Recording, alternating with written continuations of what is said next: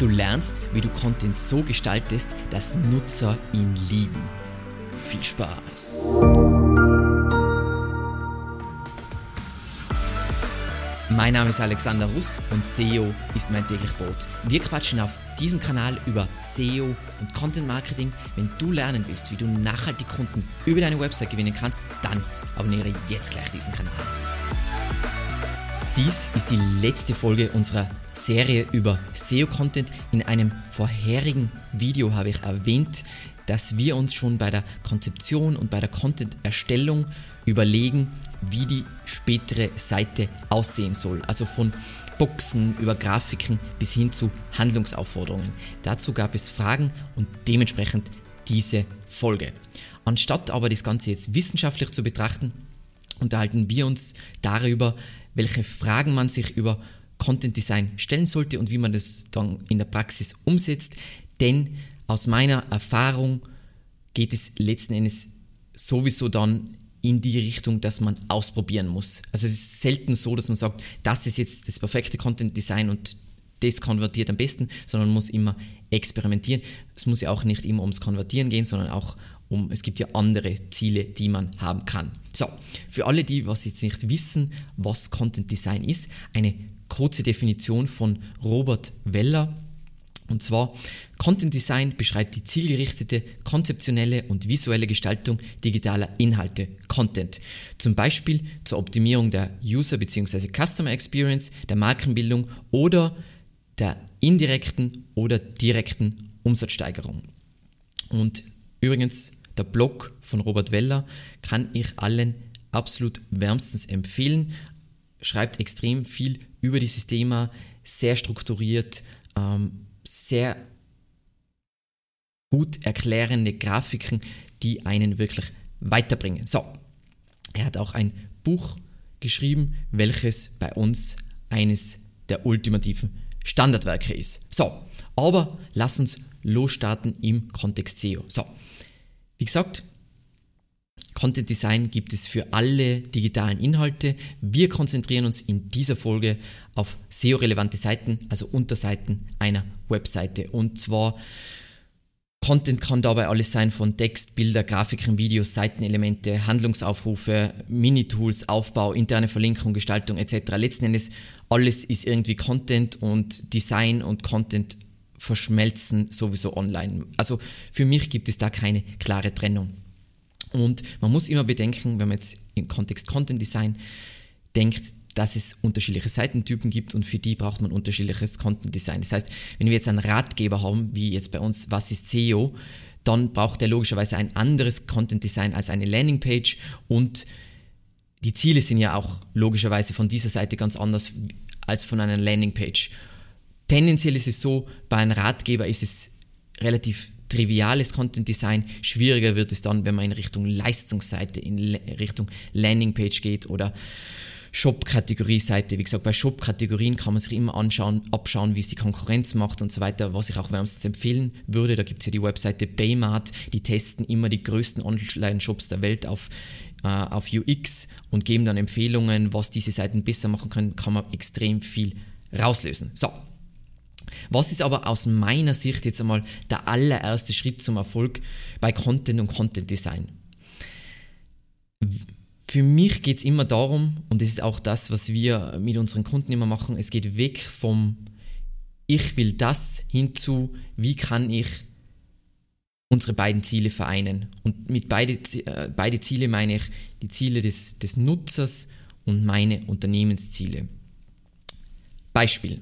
Wenn wir halt die klassischen Unternehmensblogs oder News betrachten, dann geht es immer darum, sich selbst zu beweihräuchern und wie wichtig man ist und so weiter. Problem dabei, interessiert nur dich und niemanden sonst. Wenn du jetzt aber, und das ist jetzt das Gegenteil davon, wenn du jetzt, sagen wir mal, Fragen potenzieller Interessenten beantwortest und ihnen hilfst, ihre Ziele in diesem Kontext zu erreichen, dann bist du im richtigen Modus. Und das ist meiner Meinung nach das Mindset, was man haben sollte, wenn man Content schreibt und wenn man diesen Content dann gestaltet. So, was müssen wir uns jetzt prinzipiell mal grundsätzlich merken von dem bisherigen? Wir wollen die Nutzerbedürfnisse und unsere Unternehmensziele vereinen, sodass so wenig wie möglich Reibung entsteht. User wollen logischerweise Informationen schnell und einfach finden, beziehungsweise ihr Bedürfnis, ihr Ziel schnell und einfach befriedigen bzw. erreichen.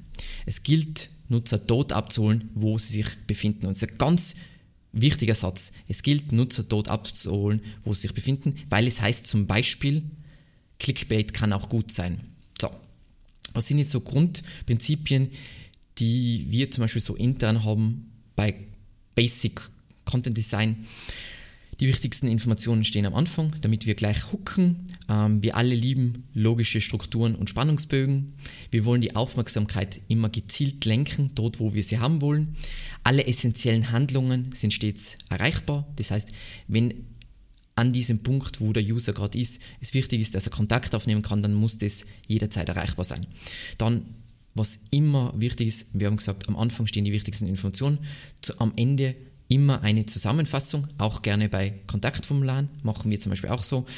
Das Ganze, wenn man jetzt Content Design macht, muss sich wie aus einem Guss anfühlen, aber nicht nur auf Seitenebene, sondern eben auf idealerweise Webseite und dann das Beste wäre, wenn generell jeden Touchpoint, den je, äh, ein User hat mit dir, fühlt sich immer gleich an. Und der nächste Schritt muss immer glasklar sein. Und das sind so sieben Grundprinzipien, die einfach zu merken sind, natürlich nicht alle umfassend sind, aber sehr viele Fragen beantworten. Und was wir uns jetzt wirklich anschauen, ist mein simples Konzept für Content Design. Wieso betone ich das Wort simpel? Das Ganze vereinfacht einfach die praktische Anwendung für mich, äh, ist sicher nicht vollständig, aber trotzdem hilfreich und verhindert ein wenig, dass man eine allzu große Wissenschaft aus dem Ganzen macht. So. Das Ganze besteht aus sechs Punkten und wir gehen diese Punkte jetzt immer durch und zu jedem Punkt gibt es Fragen und wenn es möglich ist, zeige ich vielleicht auch ein Beispiel, ähm, aber lass uns loslegen. Nummer eins, der Zweck der Seite, die du, an der du gerade arbeitest. Ich sollte mir immer die Frage stellen, wenn ich jetzt sagen mal ich will für ein bestimmtes Keyword erreichen, dann werde ich ja die Suchintention, äh, analysen, äh, analysieren. Ähm, ich werde herausfinden, was der Nutzer zu diesem Suchbegriff erreichen will. Ähm, ich muss mir die Frage stellen, wieso will ich für dieses Keyword ranken? Also welches Ziel habe ich? Was wollen wir erreichen? Und wie kann ich diese beiden Ziele miteinander vereinigen? Und wie sieht dann konkret Erfolg für den User und für mich. Und mit mich meine ich jetzt in dem Kontext das Unternehmen. So. Das heißt zum Beispiel, wenn wir uns eine, eine Landingpage von uns anschauen, zum Beispiel ähm, die Landingpage für unsere, unsere Audits, gibt es unterschiedliche, deswegen habe ich jetzt kurz überlegen müssen. Es gibt unterschiedliche Varianten, was dann später auf der Landingpage dann eh sofort ersichtlich wird. Aber was ist es es, wenn, je, wenn jemand sucht nach SEO-Audit-Agentur, was ist dann das Ziel, was er erreichen will? Er will wissen, er braucht einen Fahrplan und er will wissen, was sind die größten Wachstumshebel und wie kann er die dann umsetzen. Und genau das ist das Ziel und dieses Ziel soll er auf dieser Seite, auf dieser Seite soll erklärt werden, dass wir dieses Ziel für, mit ihm erreichen können und dann erreichen wir sein Ziel, nämlich mehr Traffic und mehr Umsatz über SEO und wir haben was verkauft. Das heißt, unser Ziel ist auch erfüllt. So. Nummer zwei, und das ist ganz schwierig, einer der schwierigsten Punkte aus meiner Sicht ist Relevanz und Kontext. Das heißt, erste Frage, die ich mir stelle, ist an welchem Punkt ist der Nutzer. Und da meine ich jetzt nicht mal die Customer Journey, sondern an welchem Punkt ist der gedanklich. Und ich mag da diesen, diesen, diese Phrase aus dem Englischen, meet them where they are at. Das heißt, oft ist es ja so, man ärgert sich, sagen wir mal, ich würde mir jetzt, ich kenne mich halbwegs aus über SEO und dementsprechend ärgere ich mich, wenn Leute falsche Vorstellungen von SEO haben. Ist logisch. Das heißt zum Beispiel, schnell Geld verdienen mit SEO oder billige SEO ist toll, Zeit ist wertlos. Das heißt, dass man Do-it-yourself SEO aus meiner Sicht bei einem Unternehmen ab einer gewissen Größe macht überhaupt keinen Sinn. Äh, bei SEO geht es um Tricks, Backlinks sind tot etc. Und ich könnte mir jetzt darüber ärgern oder ich könnte einfach sagen, okay, die sind jetzt aktuell an diesem Punkt, wie kriege ich sie von ihren falschen Vorstellungen zu ihren richtigen Vorstellungen. Und es ist ganz wichtig zu überlegen. Deswegen kann es zum Beispiel auf YouTube auch so sein, dass es gut ist, Clickbait zu machen. Man kann zum Beispiel sagen, Leute denken, Backlinks sind tot, dann mache ich einen Clickbait, der impliziert, dass Backlinks tot sind, aber im Video erkläre ich dann, wieso Backlinks nicht tot sind. Also, mein Blau. Dann was ich eh schon angeteasert habe, wo ist der Nutzer in der Kundenreise? Das heißt, an welchem Punkt ist er in der Customer Journey? Ist er schon in einer Phase, wo er äh, Anbieter miteinander vergleicht oder ist er in einer Phase, wo er noch nicht mal sein Problem eingegrenzt hat oder wo er sich erst über gewisse Lösungen informiert, aber noch nicht anfängt auf einen, ein Set an Anbietern festzulegen. Dann, mit welcher Ansprache fühlt sich der Nutzer wohl? Das heißt, dafür musst du so eine Zielgruppenanalyse machen, die anschauen, hey, wer sind die typischen Käufer bei mir und so weiter. Was hilft dem Nutzer aktuell weiter, ist eine Frage, die wir uns immer stellen beim Content, egal ob das informativer Content ist oder kommerzieller Content. Wenn es kommerzieller Content ist, dann muss der natürlich wissen, was ist der Umfang von dieser Leistung, was kostet diese Leistung, ähm, bei wem haben wir das schon umgesetzt, welche Ergebnisse hat es erzeugt, etc. etc. Wenn es jetzt informativ ist, geht es einfach darum, dass er die Informationen zu seiner Frage findet. Und immer, was ist der nächste Schritt? Wenn er jetzt auf dieser Seite landet, wo kann er dann hin? Und es gibt nicht immer einen klaren Schritt, sondern es gibt ja mögliche weitere Schritte, die interessant sein könnten. So. Das heißt jetzt zum Beispiel bei SEO-Lernen, wenn jemand sucht nach SEO-Lernen oder SEO-Kurs, was auch immer, ähm, kostenloses SEO-Lernen und so weiter, worum es dann immer geht, Leute, die an diesem Punkt sind, wollen so schnell wie möglich SEO lernen und du musst ihnen langsam beibringen, dass SEO sehr umfangreich ist und man kann das nicht schnell lernen. Aber man kann es schnellstmöglich lernen, weil das sagt das Wort schnellstmöglich. Dann sage ich schon mal, hey, für wen ist das jetzt sinnvoll? Wenn du jetzt kompletter SEO-Anfänger bist, dann sollst du zuerst das machen. Einfach immer klare Schritte präsentieren. So, dann kommen wir zu unserem Schritt 3. Aus meiner Sicht wieder eher ein simpler Punkt im Vergleich zum vorherigen Punkt. Klarheit und Fokus. Das heißt, das haben wir jetzt, all diese Punkte verschmelzen miteinander, das heißt, ihr werdet sehen, viele der Fragen sind miteinander verwandt. Was ist der Wissensstand des Nutzers? Das heißt, zum Beispiel, wenn ich eine Landingpage schreibe, dann werde ich an diesem Punkt wahrscheinlich in der Regel keine Was-ist-Fragen mehr beantworten, weil jemand, der sucht nach, sagen wir mal, Keyword-Recherche-Paket, muss nicht mehr wissen, was ist eine Keyword-Recherche, sondern muss wissen, was verstehen wir unter einer Keyword-Recherche, was bekommt er, wenn er bei uns eine Keyword-Recherche kauft. Dann stellt sich dabei auch gleich die Frage, sollte ich Fachbegriffe verwenden oder alles einfach erklären? Klassisch was, was im deutschsprachigen SEO extrem schlecht gemacht wird. Der meiste Content, obwohl der toll ist, wird geschrieben für andere SEOs, obwohl eigentlich Kunden erreicht werden sollten. Das heißt, an der Zielgruppe vorbei. Niemand hat sich jemals die Frage gestellt, macht es Sinn, vom Wissensstand her Fachbegriffe zu verwenden oder nicht. Dann kann ich diesen komplexen Sachverhalt besser mit einer Grafik erklären. Das heißt nicht, dass du das nicht textlich auch erklärst, aber wenn du mit einer Grafik einen komplexen Sachverhalt einfacher erklärst, dann ist es flüssiger, der potenzielle äh, Interessent verbraucht weniger Ressourcen, das heißt, es fühlt sich für ihn alles es, es passiert, also es kommt zu weniger Reibung. Dann, was braucht es auf dieser Seite und was nicht? Ganz klassisch, ganz oft sind Seiten einfach überladen, vor allem wenn man sich mit SEO beschäftigt.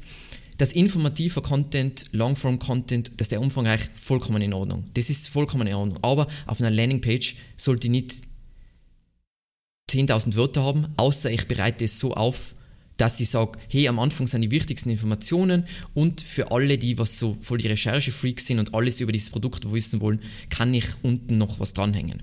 Ist eine legitime Lösung. Wie findet der äh, Nutzer möglichst schnell den für ihn passenden Abschnitt? Gibt es unterschiedliche Lösungen, aber zum Beispiel jetzt auf einer Ratgeberseite ist natürlich die einfachste Lösung mal ein Inhaltsverzeichnis, wo er zu diesem Punkt springen kann, dann, dass man Absätze in Absätzen Sachen hervorhebt, damit er leichter skimmen kann und so weiter. Und all das erzeugt weniger Reibung. Und vielleicht ein Beispiel über Klar äh, zu Klarheit und Fokus, zum Beispiel auf unserer Podcast-Seite. Wenn, uns, wenn jemand nach unserem Podcast sucht oder nach einem SEO-Podcast, dann, worum geht es ihm, dass er zum Podcast kommt. Und ob der seriös ist. Fertig. Und dann kann natürlich noch erklärt werden, hey, wieso ist der Podcast sinnvoll, ähm, was ist mein Hintergrund, bibobo. Kann man immer noch erklären. Wie gesagt, ich bin zum Beispiel auf der Seite nicht überzeugt davon. Ich muss, wenn jemand nach SEO-Podcast sucht, ihm nicht mehr erklären, wieso ein SEO-Podcast, was der für Vorteile gegenüber Videos und Ratgeber hat. Das heißt, das wäre jetzt zum Beispiel schlecht. So, dann kommen wir zu Nummer 4 und zwar Barrierefreiheit. Und Barrierefreiheit heißt jetzt nicht automatisch, das beinhaltet natürlich Leute, die schlecht sehen können oder andere Einschränkungen haben, aber das beinhaltet viel, viel mehr. Das heißt, wie kann ich die Konsumierbarkeit verbessern? Das heißt, das kann sein von Schriftgröße bis zu, dass du komplexe Sachverhalte eben in einer Grafik erklärst. Dann, wie kann ich die Zugänglichkeit für unterschiedliche Nutzer erhöhen? Und unterschiedliche Nutzer heißt wieder nicht Leute, die irgendwelche Einschränkungen haben, sondern kann heißen technische Umsetzung. Mein Lieblingsbeispiel zu dem Thema ist, ähm, ich wollte mir vor, vor circa ein Jahr wollte ich mir ein Produkt suchen, wo, mit dem ich leichter Aktien analysieren kann. Und dann ich, wollte ich ein Paket zuerst von Motley Fool und wollte es kaufen, aber es war, ist unmöglich zu kaufen auf einem Surface, weil der Bezahlbutton nicht funktioniert. Deswegen habe ich mich für Seeking Alpha entschieden. Das heißt, es können solche kleinen Sachen passieren, die aber deinen Umsatz voll schädigen. Zugänglichkeit kann auch sein Leselevel, Leselevel der Zielgruppe, kann sein äh, Videos. Manche Zielgruppen können nicht so gut lesen. Man unterschätzt immer, wie viele Leute, also sogar Leute, die gut lesen können, lesen ist, verbraucht mehr Gehirnressourcen als ein Video. Deswegen ist für mich Video auch einer der größten Mindblows, die es gibt, weil es ermöglicht Weiterbildung für voll viele Leute, für die Lesen anstrengend ist. Das heißt nicht lesen, die können nicht lesen, sondern es ist anstrengend und sie machen es nicht, aber sie schauen sich Video an. Das heißt, das ist Scaling Weiterbildung. Deswegen machen wir auch den YouTube-Kanal, weil ich will ja das Thema SEO vorantreiben und dass mehr Leute SEO beherrschen und generell das Level an SEO und Content Marketing verbessert wird. So, kommen wir zu Punkt 5. Und zwar, das ist auch intern ein Thema, aber vor allem natürlich bei einer Agentur ein Thema und zwar Rahmenbedingungen. Das heißt, wenn du jetzt Content Design machst und da auch, auch vielleicht Zwischenüberschriften anpasst, Sachen anpasst, dann gibt es oft die Frage, welche inhaltlichen Einschränkungen bestehen. Das heißt, wenn ich jetzt zum Beispiel über Nahrungsergänzungen schreibe, dann ist es super streng reglementiert. Das heißt, auch wenn das jetzt Content Design technisch diese Überschrift jetzt hier Sinn machen würde, darf ich das vielleicht in diesem Kontext gar nicht machen. Ähm, welche technischen Einschränkungen gibt es? Also wir haben Kunden, die haben Custom C äh, CMS, wo einfach die Umsetzung gewisser Dinge so teuer ist, dass auch wenn die Verbesserung hinsichtlich Content Design und Conversion so wäre, lohnt es sich nicht, weil der Aufwand zu groß wäre. Und welche visuellen Einschränkungen bestehen. Also sie, man hat immer Vielleicht gibt es gewisse Corporate Colors, die man einfach haben muss und wo schwierig ist jetzt da die, die Entscheidungsträger davon überzeugen, dass es anders ist. Wie gesagt, das ist, wenn man jetzt das eigene Unternehmen hat, man sicher mehr Freiheiten, als wenn man das jetzt für andere macht. Und der letzte Punkt, und das ist aus meiner Sicht der aller, aller, aller, aller, aller wichtigste Punkt, ist das Thema Nummer 6, und zwar Weiterentwicklung. Alle, die wenn du diesen Channel öfter schaust, dann weißt du eh schon meine Meinung zu dem und hast wahrscheinlich das schon ausprobiert und es ist einfach so, Content und Content Design sollten nicht nur, sondern müssen laufend weiterentwickelt werden. Content muss weiterentwickelt werden, weil Sachen einfach voll schnell nicht mehr aktuell sind und damit sie für Google Fresh gehalten werden. Content Design einfach, weil man dazulernt und ja mehr Daten sammelt und dann sieht, das funktioniert, das funktioniert nicht. Und was da jetzt voll wichtig ist, ist, dass du, je nach Seitentyp ist es natürlich immer unterschiedlich, aber sagen wir mal, du baust Leistungsseiten und du baust Ratgeber, dass du für diese Seiten unternehmensrelevante Leistungsindikatoren definierst. Das kann natürlich einerseits sein Rankings, das kann die Abschlussrate sein jetzt bei einer Leistungsseite, das kann die Verweildauer sein jetzt bei einem Ratgeber, das kann die Absprungrate sein in gewissen Zusammenhängen. Wie gesagt, Absprungrate mag ich ja nicht so gern, aber wenn du weißt, wie du die Absprungrate bewertest, dann kann es durchaus sinnvoll sein. Wichtig ist, eigene Leistungsindikatoren für unterschiedliche Seitentypen zu haben. Wir sind jetzt zum Beispiel aktuell dabei, unsere Leistungsseiten zu überarbeiten, weil wir glauben, also ich weiß sehr viele offensichtliche Dinge, die wir besser machen können ähm, und wir sind nicht ganz zufrieden mit unseren definierten Leistungsindikatoren, deswegen werden wir die alle überarbeiten ähm, und du kannst es auf unterschiedliche Ebenen überarbeiten. Es gibt ein ganz frisches Video über Content-Optimierung, wo ich zeige, was man so tendenziell mal machen kann, um Content besser zu machen. Das ist sehr Content-fokussiert. Äh, ansonsten kann man natürlich auch die Seitenelemente, äh, neue Seitenelemente hinzufügen, den Seitenaufbau ändern. Seitenaufbau kann voll oft der Gamechanger sein.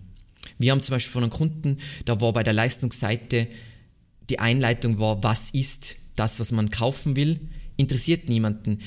Nachdem wir dieses Seitenelement noch verschoben haben, war alles gut und die Seite hat wunderbar performt. Das heißt, oft können es auch Kleinigkeiten sein. Falls du jetzt überhaupt kein Gefühl hast, hey, wie soll die äh, Seite aufbauen, von uns gibt es Seitentypen-Templates, ähm, einfach nach Evergreen Media Seitentypen-Templates suchen, wo die dir zeigen, hey, wie sollte eine Leistungsseite aufgebaut werden, wie sollte eine Local Landing Page aufgebaut werden, wie, welche Seitenelemente oder welchen Aufbau braucht man bei einem Ratgeber und so weiter, hilft definitiv weiter.